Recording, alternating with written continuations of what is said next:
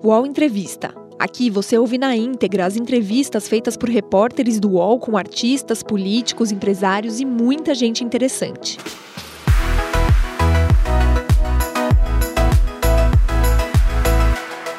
Olá, bom dia. Meu nome é Vanderlei, eu sou repórter de notícias aqui do UOL. Junto com a minha colega e colunista Maria Carolina Trevisan, o UOL Entrevista recebe a deputada federal e candidata a prefeita de São Paulo, Joyce Hasselmann, do PSL.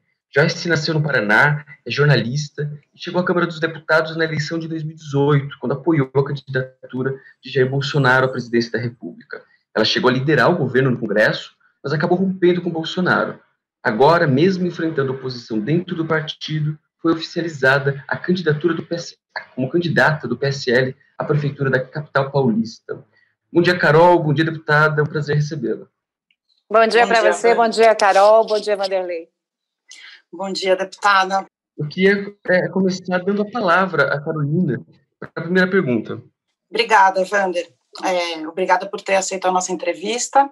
E, deputado, eu gostaria de começar falando desse racha que teve recente, é, que se consolida agora com a sua candidatura. Né? Havia uma expectativa de outras pessoas para liderar a chapa e também de, de um vice, a senhora escolheu como vice um empresário, né, que é o Ivan Leão Sayeg. É, como é que lida com esses problemas dentro do próprio partido e se isso é, atrapalha é, a sua candidatura? Vamos lá, Carol. Bom, durante todo o tempo que eu trabalhei como jornalista de política e colunista de política, eu não conheci nenhum partido que não fosse repartido. Né? Então, sempre em época aí de pré-convenção, é aquela confusão. Você tem um nome para cá, outro nome para lá, um nome agrada mais o grupo A, o outro agrada mais o grupo B. Não existe uma unanimidade. A diferença é que no meu partido, as, as grandes discussões, muitas vezes, elas são da porta para fora. Pessoal não aprendeu ainda a discutir da porta para dentro, né? Agora, esse grupo que você diz que é o grupo do racha, não é um racha em relação à minha candidatura, é um racha em relação ao próprio PSL. Veja que são pessoas, são parlamentares que se elegeram pelo PSL, inclusive muitos se elegeram com os meus votos, são votos que sobraram, né? além dos votos que eu tive para chegar deputada federal, e que embarcaram nesse barco furado do Aliança, um partido que o presidente da República, que também era do meu partido, e saiu porque quis do PSL, é um partido que o presidente tentou criar e não deu, não deu. Não, não é fácil você estalar os dedos e criar um partido no Brasil. É, a gente sabe, e além do mais, tem muitas questões que envolvem fraudes, estavam é, fazendo coleta de assinatura até em igrejas, que é uma coisa bastante questionável. Então, o partido não saiu, ponto. Esse é um grupo que não é, esses aliancistas, eles não são PSL raiz. É, eles não são liberais de verdade na, na, economia. É aquela tropa ali, mais uma, quase uma claque, né, que aplaude qualquer coisa que o governo faz, ainda que não seja uma coisa boa. Né? Isso é que incomoda né, nossa turma do PSL raiz. Então, esses aí, é, eles têm que tocar a vida deles. Eu sou a favor que vão para outro partido, tá tudo certo, que não, não atrapalhem nossa vida. O PSL Raiz, esse sim me apoia. Tanto que é, fizemos a convenção, dois nomes foram apresentados, o meu foi escolhido por unanimidade. É, em relação ao vice, por que eu escolhi o Iva Saeg? É, o Iva Saeg tem alguns pontos que é, convergem muito com as minhas ideias. É um lavajatista, né, alguém que sempre defendeu a Lava Jato, que sempre defendeu a atuação do combate à corrupção. É uh, paulista da gema mesmo, né, nasceu em São Paulo, filho né, de uh, pessoas que fizeram a vida aqui em São Paulo, ama essa cidade como ninguém, conhece a cidade como ninguém, traz equilíbrio para a minha chapa. Né, e o Marco Sintra, que foi o primeiro nome cotado para ser vice, né, um grande homem, conhece muito de São Paulo, é, ele já está comigo, ele coordena o meu plano de governo, é um dos meus coordenadores gerais de campanha e será o meu posto Ipiranga. Então, nós trouxemos um nome a mais. E aí, às vezes me perguntam, ah, mas ele não é político. Eu não queria um político. Quem foi que disse que eu queria um político de vice? Eu quero um político. Para quê? Para ficar fazendo toma lá da cá, querendo prometer para partido A, B ou C, secretaria não, eu não quero. Os outros candidatos já chegam com a prefeitura loteada. Eu vou poder montar o time que eu quiser e bem entender, o melhor time para São Paulo. Então, eu não estou nem aí se é político, se não é político. Eu quero realmente alguém que traga uma experiência de gestão na área privada para a área pública. Porque o que nós vemos de gestão é, na área pública é realmente vergonhoso, né? No país inteiro, os serviços públicos não funcionam, tudo é muito lento, e então por isso o Ivan veio. E houve uma conversa também com o príncipe. É, porém, por mais respeito que eu tenha pelo príncipe, eu tenho respeito por ele, tá tudo certo. É, seria muito desagregador trazer esse pessoal que atacou tanto o partido, que me atacou como, como, como mulher, que me atacou como parlamentar. É, assim, há limite para as coisas, né? Então, a, a, pessoa do príncipe, a figura dele, eu gosto muito. Nós temos uma relação super republicana, sempre nos gostamos. Mas tem um entorno ali desses mais radicais que, sinceramente, Carol, eu quero ficar longe dessa gente. É, assim, democracia é, não se mistura com radicalismo e extremismo. Não dá para conviver as duas coisas ao mesmo tempo. E eu sou uma democrata, sempre fui, sou muito forte. Às vezes as pessoas confundem a minha força com extremismo. Eu não, nunca fui extremista, sou muito forte. Defendo as minhas convicções com garra. Mas, né, quando liderei o governo no Congresso, entreguei para este governo que está aí nas mãos os projetos que hoje, né, os créditos que hoje o governo usa para pagar a Bolsa Família, BPC, entreguei reforma da Previdência e consegui fazer algumas aprovações por unanimidade. Como é que eu fiz isso? Conversando com as pessoas, inclusive com a esquerda, mesmo uhum. sendo uma mulher de direita. Né? Isso é democracia. Você diverge nas ideias, está tudo certo, mas vamos buscar o que é melhor para o país. Né? E esse, esse grupinho mais extremista, bolsonarista, não, não entendeu isso ainda, infelizmente. É, Joyce, Vanderlei, posso aproveitar e fazer mais uma pergunta? Claro. Não, já que a senhora falou sobre a Lava Jato e sempre a senhora defendeu a Lava Jato, se coloca como lava-jatista e tudo, como a senhora vê a saída do Deltan Dallagnol e também a debandada de São Paulo, dos lavajatistas de São Paulo? Uma tristeza, né? Assim, é, virou um faroeste às avessas no Brasil. Então, assim, é o mocinho sendo perseguido pelo bandido. É um negócio de maluco. Assim, a, a, tentativa de perseguição que fazem aos procuradores da Lava Jato, a tentativa de interferência em cima da Lava Jato, a tentativa do Procurador-Geral da República de monopolizar tudo, colocar tudo debaixo da asa dele. E, e, e esse desmonte foi muito intensificado, faz parte, infelizmente, das negociações com o Centrão, para que o Centrão seja essa base de governo. E é por isso que eu fui contra porque dentro do Centrão, os grandes caciques do Centrão são justamente aqueles investigados no Petrolão, alguns já no Mensalão, mas vamos falar do Petrolão, que é mais recente. Gente que só não está na cadeia porque tem foro privilegiado. A Lava Jato é, é, prestou um serviço ao país para interromper, ou pelo menos reduzir muito esse ciclo de corrupção, que é um serviço inestimável. E aí você tem gente que deveria proteger a operação perseguindo os mocinhos. São os bandidos perseguindo os mocinhos. Né? Então, assim, me entristeceu muito a saída do Deltan.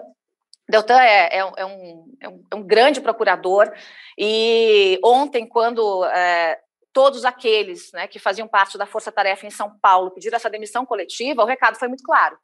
Né? Querem desmontar a operação? Nós não vamos fazer parte disso. Agora, eu vou continuar defendendo o combate à corrupção, custe o que custar. E pouco me interessa se a corrupção está na esquerda ou se está agora na direita ou se é ligado a gente que está no governo. Eu, isso, eu não tenho. É, é, o meu combate à corrupção não é seletivo, partidário. Né? O que vale para o meu inimigo vale para aquele que se diz meu amigo e que não é. Porque alguém que está realmente lutando por essa bandeira né, não, não tem alinhamento comigo. Alguém que está por uma bandeira pela corrupção não tem alinhamento comigo. Então eu fico muito triste, acho dessa... que o Brasil está perdendo muito. Será que não teria sido importante que esses, é, a Lava Jato de São Paulo continuasse, essa força-tarefa continuasse aqui? Eu acho que sim. Seria importante se é, os procuradores conseguirem fazer alguma coisa. Né? O que a gente está vendo é uma tentativa de cercear o trabalho desses procuradores já há bastante tempo. É, inclusive, não só dos procuradores, mas daqueles que foram figuras importantes na Lava Jato, como o, o Sérgio Moro. Então, é uma perseguição constante. Eles querem desmontar tudo, eles querem anular a operação, eles querem transformar o, o, o ex-presidiário Lula em alguém que, ah, não, olha, vamos anular a condenação aqui, agora ele está livre, leve solto. Então, assim, a tentativa de desmonte é muito grande. Eu entendo a atuação é, e a decisão dos procuradores, justamente porque é, eu acompanho muito de perto, eu tenho informações de bastidores, eu converso com eles, eu converso com, com é, não só o Deltan, o Sérgio, os procuradores aqui de São Paulo, e, e, há realmente essa sensação né, que, é mais do que uma sensação, essa certeza da tentativa do desmonte e do cerceamento do trabalho dessas pessoas. É, então, foi um recado muito claro para a sociedade. Agora, a gente, a gente precisa reagir. Eu digo a gente sociedade.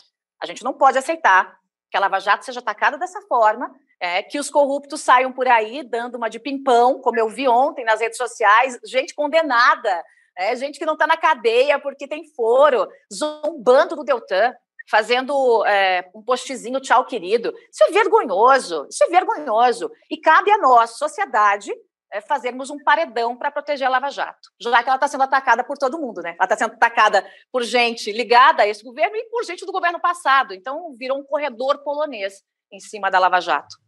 É, deputada, a senhora é, falou, mencionou numa das primeiras respostas o, o Centrão. E como a gente ainda está falando um pouquinho sobre essa, é, os problemas nacionais, eu quero é, chegar trazer esse tema, né?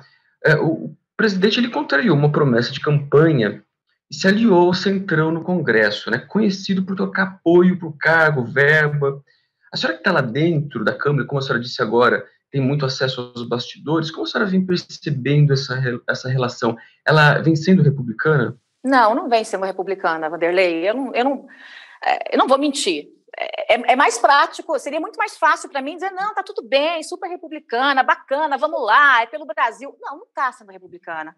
É, eu, não, eu não vou enganar ninguém, não vou fazer as pessoas de bobas, como algumas, alguns desses é, é, parlamentares que se diziam contra a corrupção, agora mudaram todo o discurso.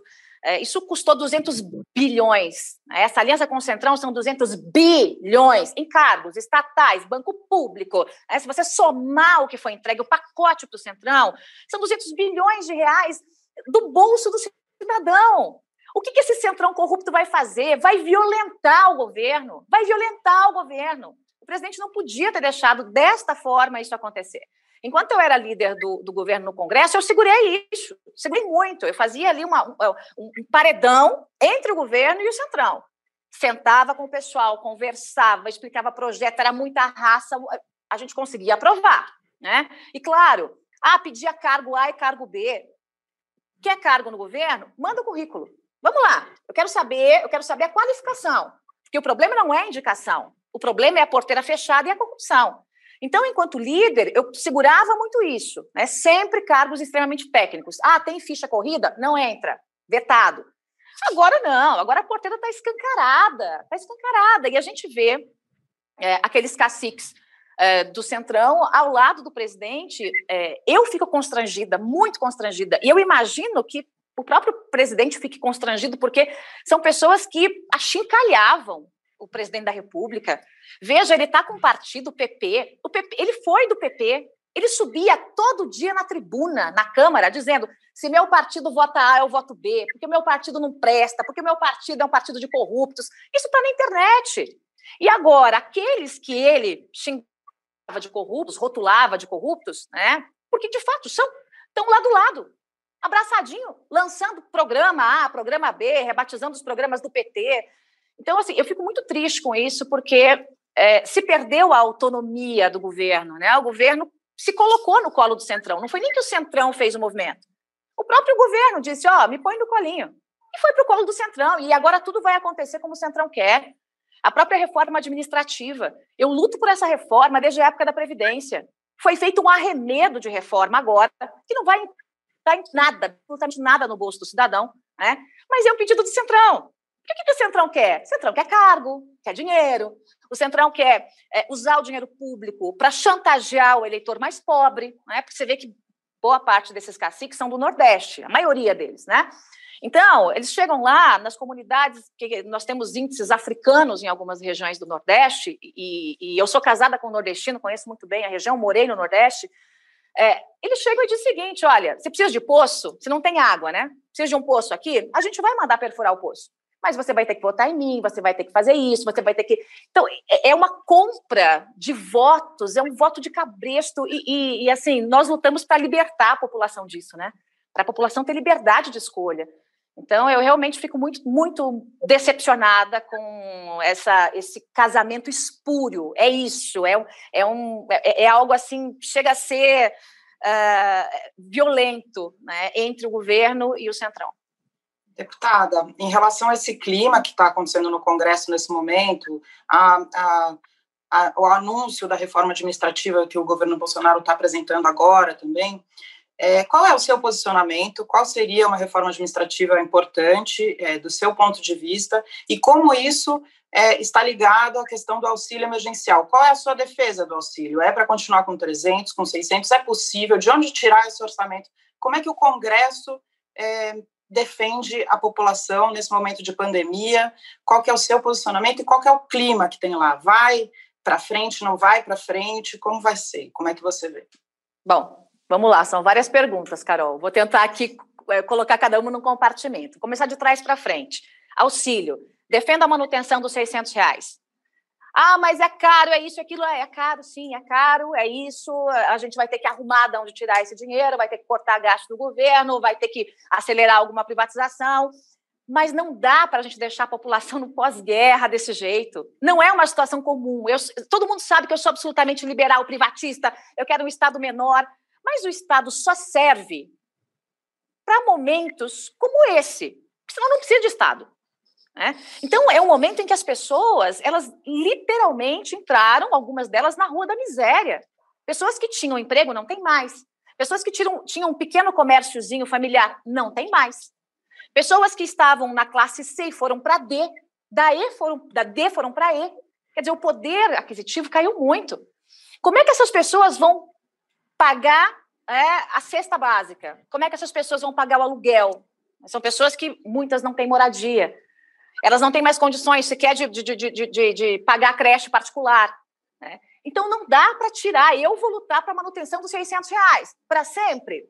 Não, porque o Estado quebra, né? o governo quebra. Mas até o final do ano, mais três, quatro parcelas. É, eu acho que o, o, o governo tem a obrigação de fazer isso. Então, mas como o Centrão, o governo estão fazendo esse jogo e o presidente quer 300 reais, é, não vai ser fácil vencer essa luta. Mas eu vou. Mas de onde tiraria o recurso para continuar com 600? Olha, recurso no, no, no governo, é, não sobra recurso porque também sobra é, o, o, excesso de incompetência. É, eu, assim, eu, eu, sou muito crítica em relação às mexidas que foram feitas, até pela parte econômica. Já cobrei muito o ministro Paulo Guedes, porque o governo perdeu o bonde da história, o bonde da aprovação das reformas. O que, que eu defendia como líder do governo? E se tivesse me ouvido lá, isso não estava acontecendo aqui. E eu defendia, com, às vezes, discussões até acaloradas com o presidente. Terminou a previdenciária, a reforma da Previdência, uma semana depois, a administrativa. Uma administrativa de verdade, não esse arremedo. O governo tem quatro textos de administrativa. Quatro. O que foi agora foi um arremedo de um quinto texto né? só para alinhado com o Centrão. Então, teria que vir administrativa e, na sequência, tributária. Porque também não tem lógica você fazer uma reforma tributária sem fazer administrativa. Como é que é? Não corta gasto? Não corta gasto aqui, aí vai o quê? Criar mais imposto? Jogar nas costas do povo? É, não dá. Então, o próprio governo tem que fazer essa mexida. Eu cheguei a propor, Carol, é, um projeto que, nesse momento de pandemia, houvesse o corte de 50% dos super salários de todos os poderes pegando deputado sim, pegando senador sim, pegando governador, pegando ministro, porque é a hora de cortar na carne e socorrer essa população. Quem diz que os meus colegas na Câmara gostaram do meu projeto? Todo mundo torceu o nariz, né? 50%. Tem que fazer alguma coisa realmente é, é, dura nesse sentido. E o governo não vai fazer, não quer enfrentar. Então, é, a, a, as privatizações. Cadê as privatizações do governo? Cadê? Saiu o secretário de privatização ou desestatização, que é a mesma coisa, porque não conseguiu fazer nada. Por que, que ele não conseguiu fazer nada? Porque ele não tem caneta. A caneta é do ministro. E quem está pilotando o ministro, que deveria ser o posto Ipiranga com liberdade para trabalhar, é o presidente, que é estatista, nacionalista, né, que é realmente um Estado maior. É uma dificuldade. É, no início da, da, da, da campanha, ainda quando o presidente estava lá com seus 3% de intenção de voto, às vezes ele ia na minha casa e eu dava aulinha de privatização para ele. Ainda não, não, existia Paulo Guedes, nada disso. É, tentando enfiar na cabeça dele a importância de realmente a gente se livrar de alguns elefantes brancos que custam muito para o país. Nós temos hoje, se você colocar ali as estatais, as maiores, tá? Se pegar menor, é, é, é mais que isso, mas são mais de 150 estatais, que dão prejuízo. Prejuízo se fechar a porta, ela sai mais barata para o povo. E nós continuamos com esse prejuízo nas costas. Então, o governo tem como fazer a lição de casa. Nós, da Câmara, temos como indicar corte aqui ou acolá. Agora, tem que ser um movimento conjunto. Porque se não for um movimento conjunto, a gente fica enxugando gelo, que é o que a gente está fazendo hoje é, com a reforma administrativa e tributária, que tinha que ter sido aprovada no quente do ano passado, quando a coisa estava realmente andando. É, o governo foi lerdo, lerdo mesmo, essa é a palavra, foi lerdo, foi irresponsável com isso e acabou caindo no colo do Centrão. É, quando a gente, se fosse ano passado, quando a gente já tinha aí os deputados já votando pela Previdência, fazia um pacote só, meu amigo. Vota na Previdência, vota na tributária, vota na administrativa, vamos tocar o Brasil. Não foi o que aconteceu. Deputada, é, é, a senhora falou um pouco sobre o, o, auxílio emergencial, mas o presidente também deseja rebatizar o Bolsa Família e tentar aumentar o valor de repasse. É, é ele foi muito crítico né, ao Bolsa Família no passado. Ele não cai num, num no populismo que ele criticava no ex-presidente Lula? Claro, claro que sim, Vanderlei. É o óbvio lulante. Né? O que, que o presidente fez? Ele está ele tá tentando trocar a base de votos dele, né? porque é, quem apoiou o presidente é essa tropa mais liberal mesmo na economia, alguns liberais no, nos costumes, outros conservadores. Aí na, na, questão de costume tem uma, uma divisão até dentro da minha bancada.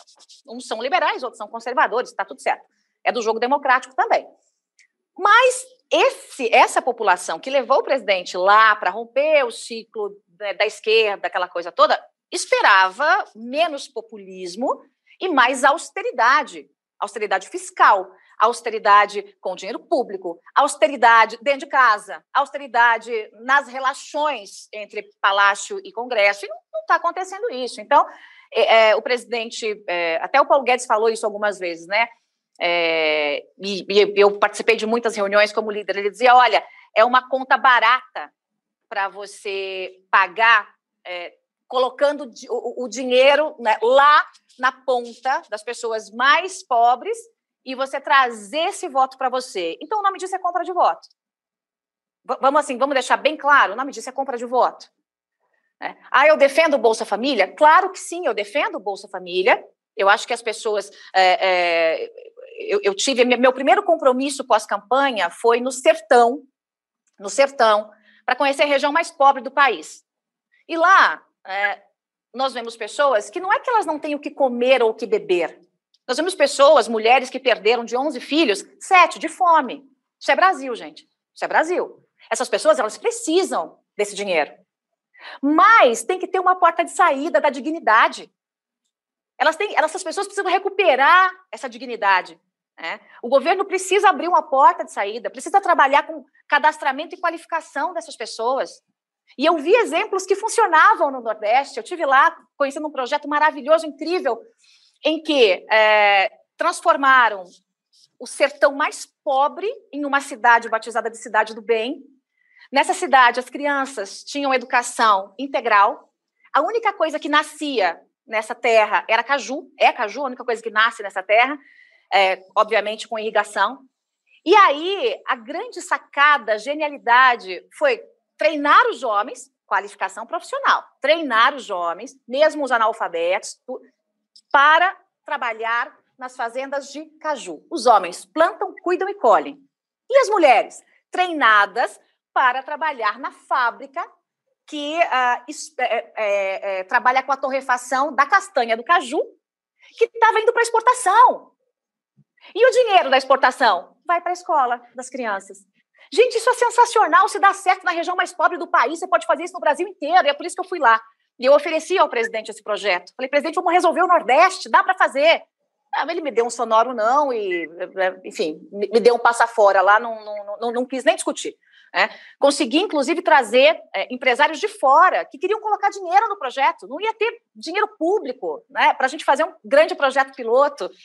Enfim, a coisa não andou. Então, nós precisamos do auxílio, nós precisamos do Bolsa Família, mas nós precisamos encontrar uma porta de saída para essas pessoas, para que elas consigam trabalhar e ganhar mais. E ganhar mais. Eu quero que, em São Paulo, por exemplo, os filhos né, das pessoas que recebem o Bolsa Família passem por um processo de qualificação profissional técnica, por exemplo. É muito melhor ele ganhar pouco menos de 200 reais no Bolsa Família ou ele conseguia um emprego e ganhar dois mil reais, como padeiro, como garçom. É claro que essas pessoas precisam só de uma oportunidade e de treinamento. Infelizmente, né, não é o que aconteceu.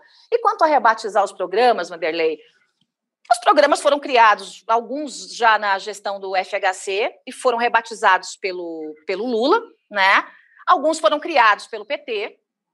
É, não acho que o presidente esteja errado de rebatizar o programa, ele está no direito dele. É, acho que se aumentar um pouquinho, conseguir aumentar um pouquinho o Bolsa Família é bacana, isso é muito bom. É, e acho que é do jogo, né? Assim, se vai chamar Bolsa Família, se vai chamar Renda Brasil, se vai chamar Minha Casa Minha Vida, se vai chamar Casa Verde Amarela, o que interessa é resolver o problema para a população. E, obviamente, ele vai tentar é, colher os frutos disso, né? É, é do jogo político.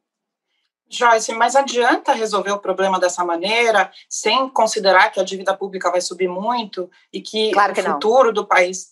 Pois é, como é que claro organiza todas essas questões, né? Porque a gente não do, pode, depois nossos é, filhos vão estar com um país é, despedaçado. Do, do, jeito que eu tinha falado para o presidente lá atrás, no primeiro ano, é, no primeiro mês do primeiro ano de governo.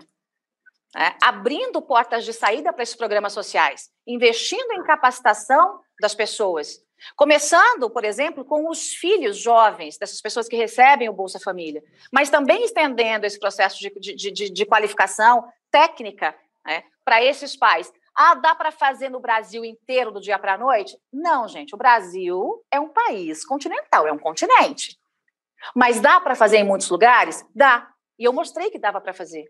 Né? Porque se isso já tivesse acontecendo, você vai tirando essas pessoas dessa fila da miséria Logo, ela não precisa mais do Bolsa Família, logo, ela vai estar ganhando o seu dinheirinho, logo, isso não pesa no orçamento público. Né? Você vai diminuindo aos poucos esse gasto público.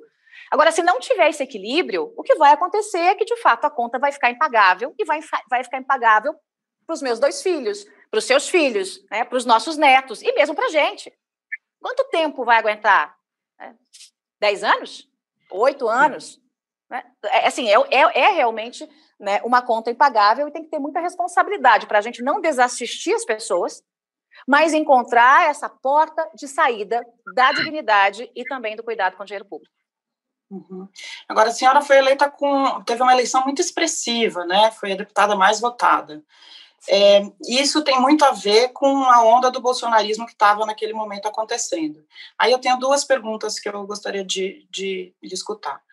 A primeira é: a senhora, informada como é, jornalista, não sabia que poderia acontecer o que está acontecendo em relação ao governo Bolsonaro, à atuação do Bolsonaro? A segunda pergunta: a reação do Bolson, dos bolsonaristas foi muito dura com a senhora, é, muito violenta. É, isso do ponto de vista pessoal, como é que foi lidar com isso? E se você tem medo? Essas duas questões.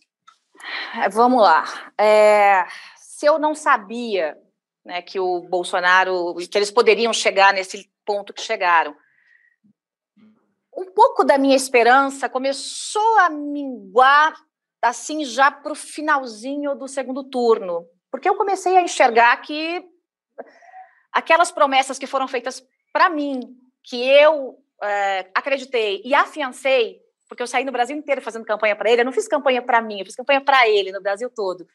É, quando eu comecei, Carol, o presidente tinha um dígito de pesquisa e ele tinha rejeição de 78% das mulheres. Sabe o que é isso? 78% das mulheres diziam não, não quero. E elas diziam para mim, Joyce, eu voto em você, mas não voto nele. Nós começamos a rodar o país, eu fazia evento com mulheres, chamava todas elas, assim, 500, 600 mulheres, e aí elas ficavam comigo ali, tirar foto tal. No final, eu trazia ele colocava ele perto, algumas tinham até uma rejeição, dizia, gente, dá uma chance, escuta o presidente, dá uma chance, vamos escutar. E eu afiancei, ele não é machista, ele é machão, é? então é, é diferente, é uma outra cultura, porque eu realmente, eu acho que eu quis muito acreditar nisso, quis muito acreditar e, e realmente acreditei e afiancei. No finalzinho do segundo turno, a coisa já começou a degringolar um pouquinho, é, mas ainda assim eu sempre quis e ainda quero que o governo dê certo, né? Então, me transformei em líder do governo no Congresso e toquei aí toda a pauta econômica dentro do Congresso Nacional no primeiro ano. E a, a, relação foi ficando muito complicada, em especial por causa dos filhos, que é assim é, o meu grande calcanhar de Aquiles ali, o que eu não, os sapos que eu não consegui engolir envolvia geralmente um dos três filhos, né? Um por causa de negócio de rachadinha, que é eufemismo para roubalheira do dinheiro público, o outro por causa das loucuras da rede, o outro porque, enfim, tem é, é uma megalomania doida, né? Quer ser isso, quer ser aquilo, quer ser embaixador, quer ser não sei o quê. E isso me fez assim ir, ir afastando. E a sensação que, que eu tinha, eu, vou te confessar uma coisa muito de mulher, assim, sabe quando você começa, é, você se encanta com alguém, você sabe que aquela pessoa não é assim, né, exatamente o que você quer, mas você pensa, eu vou mudar ele. Eu vou mudar ele. E, eu tinha, é, é, é, até uma pretensão, foi uma bobagem minha, mas eu, eu dizia, eu dizia para meu marido, eu vou mudar ele, eu vou ajudar, eu vou mudar. E eu dava bronca nele, era a única pessoa que puxava a orelha dele mesmo, por isso que eu me tornei líder, puxava a orelha mesmo e tal. Não consegui mudar. E fui atacada. A reação foi muito violenta, e foi muito violenta por eu ser mulher. É, eu fui a coisa mais leve que me chamaram foi porca. Assim, porca, gorda, nojenta, asquerosa. Fizeram montagens minhas com, com, com imagens pornô, colocando meu rosto com imagens pornográficas, mandavam para o meu filho. Eu tenho um filho de 11 anos. É, então, assim, aquilo me machucou muito, a ponto de um dia eu ir para a tribuna em prantos, não pelo ataque a mim, mas pelo que estavam fazendo com a minha família. Então, eu descobri o machismo do pior jeito que ele existe, porque como eu sou muito fortona no Congresso e tal, eu não me senti vítima de machismo nenhum, até porque eu não sou vitimista de nada. Mas do palácio a coisa foi muito agressiva comigo, foi, foi, foi criminosa mesmo, né, a ponto de eu entrar numa investigação para descobrir de onde estava vendo isso, de onde estava é, chegando tudo isso, daquela forma tão orquestrada. E eu tive medo, sim. Eu tive medo. Eu, eu durante o meu enfrentamento com Lula, algumas vezes eu andei com colete à prova de balas, é, com segurança, é, porque chegava, chegaram a mandar para minha casa bicho morto. Mandaram um gato morto para minha casa numa caixa, mandaram a cabeça de um porco para minha casa. E eu recebi muita ameaça de morte logo depois que eu saí de um governo que eu ajudei não só a, a, eleger, porque eu trabalhei muito por isso. Claro que o presidente me ajudou muito também, eu sou grata a ele por isso, mas eu também ajudei muito, né? É, mas foram as pessoas que eu defendi, pelas quais eu trabalhei e que me atacaram, me chutaram, assim, é, é, é foi um espancamento, uma violência. E quando me viram no chão, doente, eu fiquei doente, eu adoeci, eu tive que ir para o hospital, eu perdi meu útero. Então, assim, é, foi, foi uma violência tão grande. A sensação que eu tinha é que eu estava no chão, sendo chutada, espancada, chutada, espancada, chutada, espancada, por aqueles que eu ajudei, que eu afiancei. Então, foi, foi, foi muito triste, e mais eu consegui, né? Dei a volta por cima e vamos que vamos, porque agora a gente tem que pensar em São Paulo. Estou aí nessa, nessa cruzada, né, para tentar ajudar e melhorar a nossa cidade. O UOL Entrevista volta já.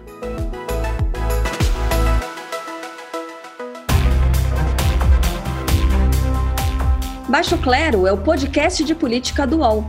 Toda semana eu, Carla Bigato, converso com os comentaristas Maria Carolina Trevisan e Diogo Schelp sobre temas que dominam a pauta política brasileira.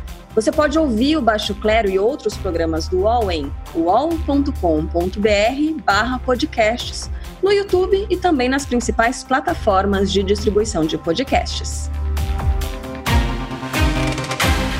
Recebe salário, faz transferência, pagamento, recarga de celular e até empréstimo, tudo sem taxa. PagBank, a sua conta grátis do PagSeguro. Baixe já o app e abra sua conta em 3 minutos. Deputada, é, há uma, uma acusação a todos os bolsonaristas, inclusive aqueles que deixaram o governo, de que a, é, a, a popularidade do presidente é, é, foi o motivo pelo qual todo mundo decidiu se engajar, inclusive a senhora tentando uh, se uh, convencê-lo a mudar de postura. É, isso tudo se deveu muito, sim, imagino, à popularidade do presidente que disparou e, acabou se, uh, se elegendo presidente, né? Vanderlei, eu não, não entendi muito onde você está querendo chegar. Você está falando da popularidade dele agora ou da popularidade dele na campanha? A senhora, a senhora, a senhora engajou na, na campanha de um presidente que a senhora não tinha tanta certeza de sua índole, mas quis convencê-lo.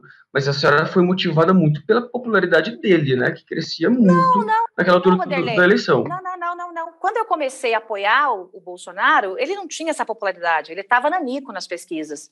Nós crescemos com ele. Algumas figuras que ficavam ali no entorno, ajudando, aconselhando, é, mais próximas do presidente. Nós tivemos um crescimento juntos, contínuo, né?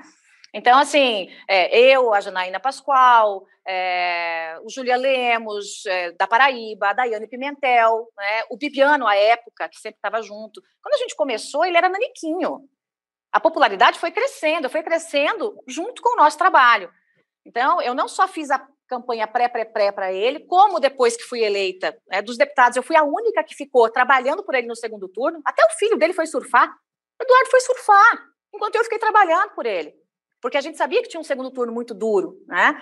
Então, essa popularidade ela veio crescendo e ela foi se retroalimentando. Quando o presidente chegou para mim e pediu muito que eu fosse candidata, queria que eu fosse candidata ao Senado, chegou a cogitar meu nome, é, o primeiro nome para ser vice dele, na casa, uma reunião que nós tivemos na casa do Flávio Bolsonaro, e eu disse, presidente, me queira bem.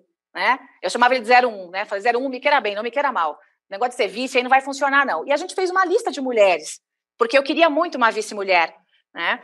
E cheguei a sugerir à época a senadora Ana Amélia, que eu adoro, é uma grande mulher.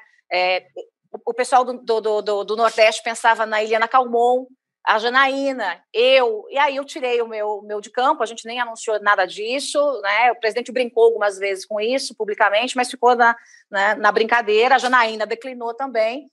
É, e, e, aí vocês conhecem a história, né? Então, nós crescemos juntos. Esse negócio de dizer, ah, você veio depois na onda. Não. Quando eu cheguei perto do, do, do, do, candidato, né, e ele se aproximou de mim, não só me convidou, como me intimou, ele precisava muito mais de mim do que eu dele. Né, porque ele precisava de mulher do lado dele. Ninguém queria ficar. Ninguém queria estar do lado dele. Nenhuma mulher queria se expor. E eu comprei essa briga e tive com ele quando ele foi para o hospital. Continuei fazendo campanha com o Mourão, viajando o Brasil. É, e aí aconteceu essa explosão de popularidade de várias pessoas, do presidente, minha e de outras pessoas do entorno dele. Perfeito. O deputado, eu queria, uh, se, a, Carolina também me permite, se ela tiver alguma questão claro. uh, nacional, queria que ela fizesse, mas eu, eu, acho que a gente precisa também falar um pouquinho sobre a candidatura prefeita, né? Sim, é, vamos é, falar de São Paulo. Vamos. É, deputada, a senhora está exercendo seu primeiro mandato público, né? É, não falta um pouco de experiência política, principalmente em cargo de executivo, para ser prefeita de São Paulo? Olha, se eu precisar é, da experiência que esses outros que passaram pela prefeitura, né, é, a experiência deles, eu não quero, porque a gente vê o que, que virou a gestão. Essa experiência política de quem nasceu no berço político não está servindo para absolutamente nada em São Paulo. Né? Você tem três tipos de prefeito que passaram por São Paulo, tirando o prefeito da passadinha. Né? Você tem os incompetentes, você tem gente que é, é abraçada com a corrupção e o crime organizado, e você tem gente preguiçosa. Eu não preciso de experiência para isso, me desculpa. Eu tenho experiência na gestão privada. Desde meninota, ainda quando acadêmica de jornalismo, eu já dirigi a empresa. Eu fui a primeira diretora mulher acadêmica ainda da CBN, quando a CBN é, esteve lá em Ponta Grossa, e afiançada pela rádio. Depois fui montando outros veículos de comunicação, acabei vindo para São Paulo também para trabalhar em comunicação. Então, eu tenho experiência na gestão privada, e é essa experiência que eu vou levar para o setor público. Fui a primeira mulher, sim, primeiro mandato, a ser líder do governo num congresso. Isso é experiência administrativa, de gestão. Para as pessoas entenderem, um líder de governo no Congresso trabalha com orçamentos bilionários, não é milionário, não, é bilionário. É? São PLNs de 200 bilhões, é, é, é, tudo número bilionário, nada lá chega na, na casa do milhão. Então, eu fiz toda essa gestão e entreguei para o presidente tudo que ele precisava. Terminei a minha gestão como líder do governo no Congresso, e aí o governo caiu no colo do Centrão, e já emendei a liderança do meu partido, que estava no momento de crise, né, fazendo gestão. Né, porque um líder também tem que fazer gestão, inclusive de cargos, inclusive de espaços, né, tem, tem, tem que ter muita austeridade. Saí da liderança do, do, do meu partido e virei secretária de comunicação da Câmara, ajudando a comandar um orçamento de 55 milhões. Minha primeira ação, na primeira semana, corte de 30% dos gastos. Coisa que nenhum outro SECOM teve coragem de fazer. Eu cheguei com a tesoura, falei, não, é pandemia, não tem conversa, vou cortar. E na canetada eu cortei. É, teve chororô, plantaram um monte de bobagem nos jornais, mentiram sobre mim, disseram que eu estava demitindo é, pessoas é, de Libras para provocar a primeira-dama, umas loucuras assim, que não sei como é que as pessoas acreditam nisso. Mas fiz o que as pessoas não tiveram coragem de fazer. E vou entregar como gestora, mesmo fazendo pré-campanha, no meu mandato, porque eu não me afastei, não vou me afastar, comandando toda a estrutura de comunicação da Câmara, vou entregar, durante esse período, até o final do ano, uma nova licitação mais barata, vou entregar uma nova TV, rádio e agência Câmara reformulada, com uma grade totalmente nova, né, para que realmente o cidadão saiba que lá vai ter uma informação de qualidade. Então, eu tenho muito mais experiência de gestão do que essa molecada que está aí, do que o prefeito que está aí, que já nasceu em berço político. Então, fica tranquila, viu, Vanderlei? Os meus, os meus cases de trabalho sempre foram de sucesso. Joyce, é, eu tenho várias perguntas em relação à gestão municipal e aos planos que, que a senhora tem para São Paulo, mas eu não poderia deixar de fazer uma pergunta, aproveitando que é uma candidata mulher e que é um tema que nos é muito caro, né? As questões de direitos da mulher que estão sofrendo vários retrocessos é, diante desse governo, né? Então, eu gostaria muito de saber qual é o seu posicionamento pessoal em relação à questão do aborto legal em caso de estupro. É, como como é para você a situação que aquela menina de 10 anos viveu diante daquele hospital? Tem algum plano para isso, municipal? Gravidez na adolescência, é, violência sexual contra criança e adolescente? É, é, é, uma, é um assunto muito pesado. Você, você falou da menina, eu, eu, me lembrei da menina de 10 anos, fiquei toda arrepiada aqui, porque foi. Aquela menina sofreu todo tipo de violência que é, uma criança né, poderia e não deveria ter sofrido. Foi um caso absolutamente triste. Carol, eu sou conservadora, conservadora nos costumes. Sou conservadora, sou evangélica, é, coisa que pouca gente sabe, porque eu nunca usei isso na minha campanha. Lá como deputada, você não vai ver isso, né? Então, sou Batista, filha de uma. Né? É, né, é eu, eu me, na verdade, eu me converti é, uhum. numa outra igreja, é, numa assembleia, pequenininha, com oito anos, e aí eu me batizei na Batista.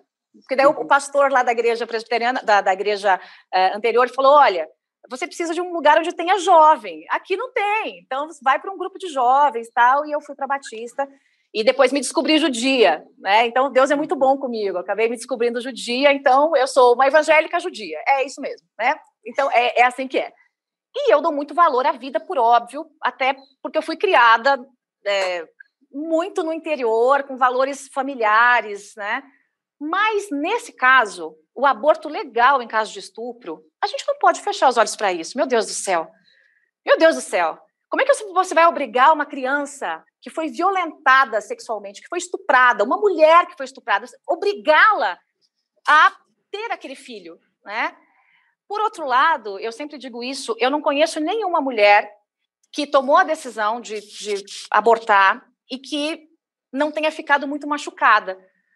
É, então, assim, eu, eu, conheço algumas mulheres que tomaram essa decisão e elas sofrem muito, porque daí elas, o tempo passou, elas tiveram outro filho, e aí lembram do que poderia ter sido. Então, uh, o aborto, legalizar o aborto, eu sou contra. Ponto. Eu sou contra e ponto. Tá? Acho que esse é um assunto que tem que ser discutido muito mais pela mulher que pelos homens? Sim. Sim. São 503 deputados, só 77 mulheres. E são os marmanjos que decidem sobre como as mulheres devem ou não agir. Então, a gente tem que ter mais mulher discutindo isso.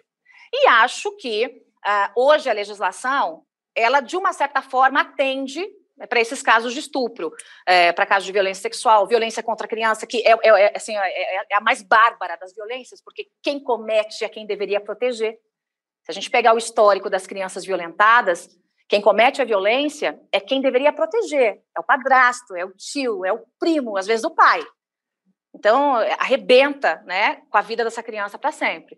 É, mas a legislação, ela, acho que ela pode ser aperfeiçoada no sentido de celeridade. O texto da legislação para casos de estupros não é ruim, né, mas ainda é lento.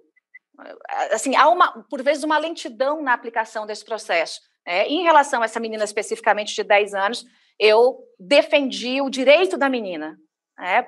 porque assim os relatos é de que quando ela começava a falar, ela entrava em, em pânico. A, a, a, quando ela descobriu a gravidez, ela, ela, ela, ela, se agarrou num bichinho de pelúcia e ela, ela, ela, ela gritava, ela, ela pedia pelo amor de Deus, não quero, tira aí, não quero, não quero. Como é, como é que vai se obrigar uma criança a, a passar por essa, essa terceira fase de violência? Não tem como, né? Qualquer mulher que tenha um pouco de sensibilidade é, sabe que é um tema muito delicado, mas que precisa ser encarado aí com, com, com muita seriedade, sem, obviamente, transformar. É, o, o que, que, é meu medo nessa discussão, sabe, Carol? É as pessoas querendo transformar aborto em método contraceptivo. Não pode. A gente tem que ter responsabilidade. Né? Então, ah, aqui, o que a prefeitura pode fazer? Em termos de lei, não pode fazer nada, porque isso aí é lei federal. Agora, em termos de prevenção, de estar nas comunidades, de estar lá no bairro mais pobre, de fazer um diagnóstico dessa família, porque muitas vezes a menina ela é, repete o comportamento da mãe. Aquela mãe foi mãe cedo, né? mãe aos 16 anos, aos 15 anos, aos 14 anos. E aquela filha, lá com 14, 15 anos, ela também já engravidou. Ela está repetindo o comportamento da mãe. E pode ser que a filha daquela filha repita também, se não houver um processo todo de cuidado, educação, mapeamento, é, fazer com que essas crianças entendam que a prevenção é o melhor caminho e que há tempo para todas as coisas. Tem tempo de brincar de boneca, né? tem tempo de namorar, tem tempo de engravidar. Então, é, trazer a, a, a, a discussão mais para perto dessas, dessas comunidades, para dentro da escola, Colocar as igrejas, por que não? Né? O Estado é laico, maravilha, mas colocar as igrejas nessa discussão, quebrar um pouquinho desse preconceito que existe, é, é um caminho que eu posso fazer e vou fazer como prefeita de São Paulo. Então, só para deixar claro aqui para a nossa audiência, a senhora é a favor do aborto legal em caso de estupro, tanto se a pessoa é criança, a vítima é uma criança, ou se é uma mulher adulta. É, eu acho que é como a legislação prevê né? exatamente como a legislação prevê. Né? A legislação pode ser um pouquinho aperfeiçoada para que haja mais celeridade, mas uhum. é, é, é, muito cruel você exigir de uma mulher que já passou por toda essa violência, né? E eu uhum. acho que assim um homem que comete isso para mim tinha que ser pena de prisão perpétua, né? Isso é, é nojento, é asqueroso, é, é para a mulher é o pior tipo de violência que pode ter. Então, assim, é algo que me deixa é, absolutamente indignada, por mim aumentava a pena e deixavam sem vergonha desse o resto da vida na cadeia. Mas isso é a pena para o homem. A mulher ela não pode ser penalizada duas vezes, né? em caso de estupro, como eu estou dizendo para vocês. Nos outros casos, aí não. Aí vamos, vamos trabalhar com responsabilidade, né? Bacana, quer namorar, lindo, vai namorar. Mas cuida do seu corpo e cuida, né? Para que do corpo do outro, né? Porque uhum. um bebezinho dentro da barriga de uma mulher é uma vida que está ali. A gente não pode brincar com vidas. Obrigada. Eh, deputada, a senhora falou um pouquinho sobre a periferia, sobre a necessidade de educação é, é, familiar. É, todo prefeito em São Paulo ele gosta muito de aparecer com obras em regiões centrais, né? Seja a ciclovia, o novo Anhangabaú. Mas o principal problema na cidade grande é a pobreza na periferia, né? A senhora tem alguma proposta inovadora para a periferia de São Paulo? Acho que não precisa nem ser inovadora, Vanderlei. Basta uma proposta, porque não existe proposta para a periferia. Né? A gente, quando você anda por São Paulo, eu tenho feito muito esse comparativo. Nós temos aqui, também dentro de São Paulo, índices do sertão do sertão, índices africanos na periferia de São Paulo. E nós temos índices nos bairros mais nobres que se equivalem a Tóquio, a Manhattan. É uma cidade muito desigual, porque São Paulo é um país. Então, quando você vai, por exemplo, para Parelheiros, né, e, e, caminha, anda por Parelheiros, você, você consegue andar de carro, de carro, uma hora, uma hora pela região, sem conectividade. O celular não pega. E aí, como é que essa criança está tendo aula mesmo? Essa criança está tendo aula online como? Se não pega o celular, se não tem internet, se não pega o computador, se não pega nada? Não está tendo aula. Estão jogando o ano dessa criança fora. E aí você olha aquelas áreas de invasão, é, e eu estou colocando pé em todos os cantos, e é de partir o coração de você ver a situação em que algumas pessoas vivem. Abandonadas. Não é que tem alguma coisa, algum projeto, não tem nada, zero, zero. Você vai numa região ainda, vamos pegar ainda essa região do extremo sul, tem um cinturão verde, que é um negócio incrível, incrível. Aquilo lá é, é, é quase a nossa Amazônia. A gente tem um pedacinho da Amazônia dentro de São Paulo, que poderia é, ser explorada de maneira muito é, é, cuidadosa com o ecoturismo, por exemplo. Tem uma região, há uma vocação agrícola nessa região gigantesca. Quem diz que esses agricultores têm qualquer tipo de incentivo? Nada. Eu tive lá falando com eles. Nada. O que você tem é a prefeitura no cangote deles, é, tentando impedir todo tipo de produção. Então, para São Paulo, não tem como você fazer um projeto para a periferia. Você tem que mapear o que aquela periferia precisa, o que esses bairros mais afastados precisam, porque o que o extremo sul precisa não é o que o extremo norte precisa, é diferente. Algumas regiões têm vocação mais agrícola, outras regiões têm vocação mais de comércio. Né? As comunidades, vamos pegar aqui Paraisópolis, vamos para Paraisópolis. É uma cidade, gente. É uma cidade. Né? Tem o tamanho, inclusive, de uma cidade. Que sentido tem aquela área de Paraisópolis? Primeiro, não ter uh, o processo de regularização muito mais rápido, precisa fazer isso. Tem, tem que fazer.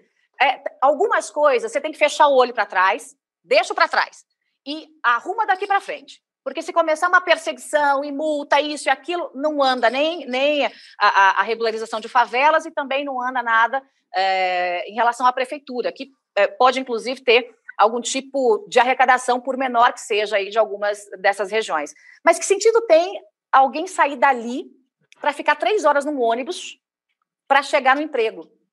Por que, que não há centrinhos de comércio nessa região? Centrinhos de comércio, capacitação dessa mão de obra. Então, o pizzaiolo que está saindo lá de Paraisópolis para trabalhar né, numa distância de três horas para ir, mais três para voltar, essa, essas pessoas também consomem. Ele pode ser o pizzaiolo na pizzaria que vai estar tá ali na comunidade. E tem, inclusive, empresas é, de fora do Brasil muito interessadas em atuar, em colocar dinheiro nessa área. Tem um projeto parado na prefeitura, sabe por quê? Pelo menos foi o que uh, alguns dos empresários me disseram, porque pediram propina para liberar. Porque a prefeitura virou um propinoduto. Você não abre uma portinha aqui em São Paulo se não molhar a mão de um fiscal. É isso que acontece. Né? A controladoria do município acabou. O controlador não manda nada, coisa nenhuma. Quem manda é o prefeito em cima do controlador. Isso tem que acabar. O controlador tem que ter mandato para que nem o prefeito tenha ingerência sobre ele, para colocar gente que comete da pequena a grande corrupção na cadeia, gente. Desculpa, corrupção é crime, cadeia acabou. Né? Então dá para resolver sim, Vanderlei. Eu não tenho um projeto, eu tenho uma sequência de projetos. Eu estou formatando esses projetos, é, é, levando em conta a vocação de cada região. É isso que é importante, porque é, a gente não consegue ter uma solução única para a periferia de São Paulo. E não seria interessante também viabilizar um projeto de moradia mais central para as pessoas que trabalham sim. aqui? As pessoas sim, sim, sim. Está pensando tá, sobre tá, isso também? Sim, está no meu plano. É, a gente tem que mudar o adensamento. É, assim, a, a, o plano diretor de São Paulo é um Frankenstein, né? E o plano diretor de São Paulo ele empurra as pessoas para fora, vai, vai empurrando, vai empurrando. Inclusive, não estou nem só falando dos mais pobres, inclusive a classe média. É, gente que tenha lá o seu, a sua renda de 8, 10 mil reais, né, familiar, que é uma renda em que se vive bem, né, em qualquer lugar do mundo, é, mas que foram empurrados muito para as regiões mais periféricas, porque as regiões mais centrais de São Paulo, as regiões mais nobres, têm, são travadas pelo plano diretor, né? Você tem aqueles prédios muito baixinhos, quando você tem que é, é aumentar o prédio, tem que pagar um valor absurdo para a prefeitura, para você conseguir construir um andar a mais, um andar a menos. E aí, se você pega o preço da construção, é, o que, qual é a diferença de construir, por exemplo, no extremo leste da cidade e construir na Vila Nova Conceição, de custo? É o mesmo custo. A não ser, obviamente, o terreno e as regras da prefeitura que ingessam tudo. Então, a gente tem que fazer toda uma revisão do plano diretor. Já está previsto isso em 2021, então vai ser muito bom, porque eu já vou pegar isso com essa previsão de revisão. Eu não vou precisar brigar para rever, não. Né? 2021 tem que rever o plano diretor. A gente vai rever e acabou. E trazer e essa população para ocupar o centro para esses edifícios sem função social, que estão abandonados há tanto tempo no centro de São Paulo? Alguma ideia para isso? Sim, sim. O que eu quero é fazer parcerias público-privadas, porque a prefeitura não tem dinheiro para resolver tudo. Do orçamento da prefeitura, dos 60 bi de orçamento, sobra muito pouco, 10%, basicamente, para que você possa investir em outras áreas que não sejam aquelas que têm já a verba carimbada. Então tem que ter muita responsabilidade com o que se promete, para não se transformar num estelionato eleitoral. Né? Eu não vou uhum. fazer isso, eu não vou prometer coisa que eu não posso cumprir para ganhar a eleição. Né? Mas é possível fazer parcerias público-privadas. É, tenho conversado com pessoas ligadas a sindicatos da construção para entender um pouco mais como é possível fazer isso. Fazer retrofit nesses prédios. Né? A gente tem construções no centro de São Paulo que, se você para para olhar, estão abandonadas, pichadas, sujas. Mas se você olha o desenho das construções, são lindíssimas. Né? Você ter um centro mais vivo, mais colorido, né? com essas pessoas mais próximas do centro, com moradias mais populares, isso é absolutamente possível fazer e está no meu plano de governo da habitação. Uma solução para as contas públicas pode ser a taxação, a cobrar, a é, cobrar imposto de igreja, por exemplo? Olha, isso aí é um tema nacional, né? É uma discussão nacional, lá no Congresso. É, a gente não é uma discussão que se faça aqui no município. É favorável, por exemplo, como deputada, a senhora é favorável à isenção de impostos das igrejas? Porque fala-se tanto em orçamento, em falta de dinheiro, né? Essa discussão ela precisa ser feita. O que a senhora, como deputada, é, né, pensa a respeito? Ela precisa ser feita, sim, Vanderlei. Eu acho que nem tanto ao céu, nem tanto à terra. Né? Isenção total, eu acho que acaba sendo uma injustiça com o pagador de imposto, né? Porque o pagador de imposto, quem que mais paga imposto? É a tiazinha que sai lá da sua casa na periferia, que paga o ônibus em dinheiro, não é nem no cartãozinho, no dinheiro, né? É ela que está pagando por um monte de isenção por aí. Não é o rico, não. Né? Então, é muito injusto esse sistema. E no Congresso Nacional, obviamente, ouvindo né, as igrejas, é preciso que se ouça isso, é, a gente precisa dar uma solução para isso. Né? A gente não, não, não, não precisa sobretaxar nada nem ninguém, mas eu acho justo que haja algum pagamento de tributo, sim.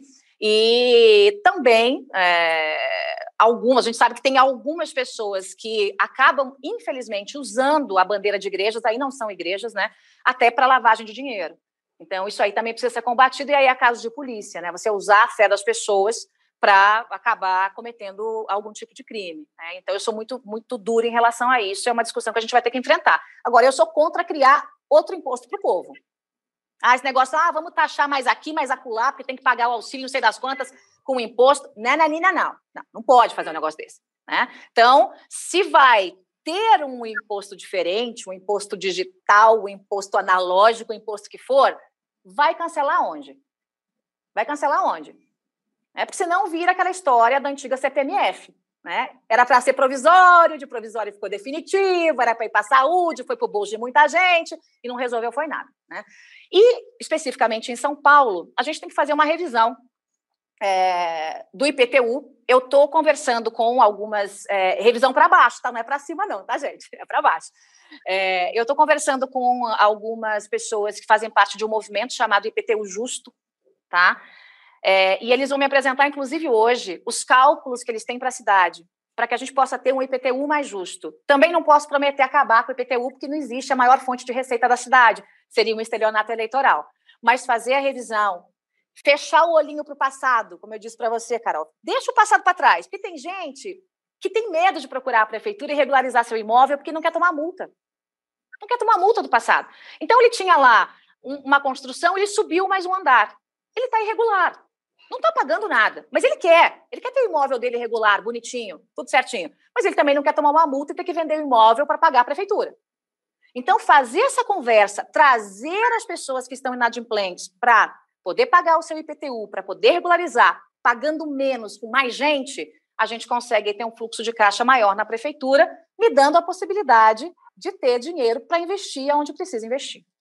Joyce, a gente está chegando no finalzinho aqui da, da, nossa entrevista, mas eu não poderia deixar de fazer duas perguntas que eu fiz para todos os pré-candidatos com quem eu conversei aqui no UOL Entrevista. E são perguntas muito importantes para uma cidade como São Paulo e também para a questão dos direitos humanos, né? Como a senhora pensa em tratar a questão das cracolândias que existem em São Paulo, então dos dependentes de drogas e, e, e outras questões relacionadas a isso? Uhum. E se a senhora tem alguma linha de, de pensamento de política pública antirracista, que também é um tema que vai ter que entrar nas eleições pelo contexto que nós estamos vivendo hoje. Eu, particularmente, fico muito triste que, em pleno século XXI, a gente ainda tenha que discutir racismo, né?